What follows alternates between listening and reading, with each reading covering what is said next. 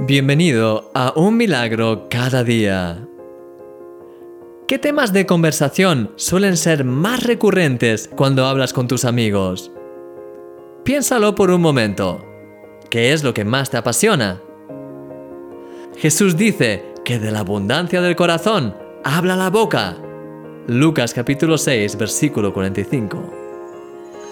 Es verdad, cuando hay algo que nos apasiona, no podemos dejar de hablar de ello, ya sea el fútbol, la moda o la informática, por poner unos ejemplos. Es probable, de hecho, que si hay personas a tu alrededor que no comparten tu pasión por ese tema, te digan a menudo, ya estás otra vez hablando de esto.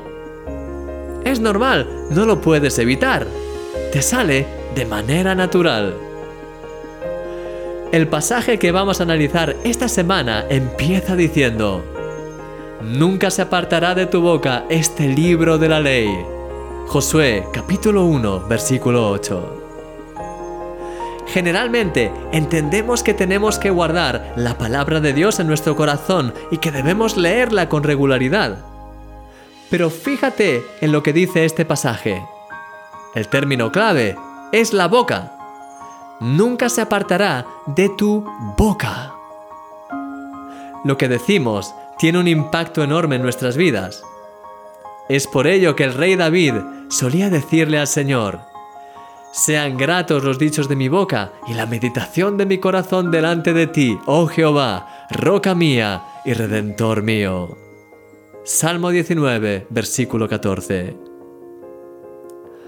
Querido amigo, cuando hablas de la palabra de Dios, la palabra te habla aún más a ti. Esa conversación te ayuda a profundizar en ella, a tenerla más presente en tu realidad del día a día. Hay promesas, inspiración, sabiduría y todo tipo de bendiciones escondidas en ella. Y es a través de tu lectura y de tu confesión que podrás beneficiarte de ellas. Hoy quiero invitarte a que bebas con ganas de la fuente de la palabra de Dios y que empieces a hacerla parte de tus conversaciones diarias. Por ejemplo, puedes hacerte una lista de versículos importantes y empezar a confesarlos en voz alta en tus momentos de oración para apropiarte así de sus promesas.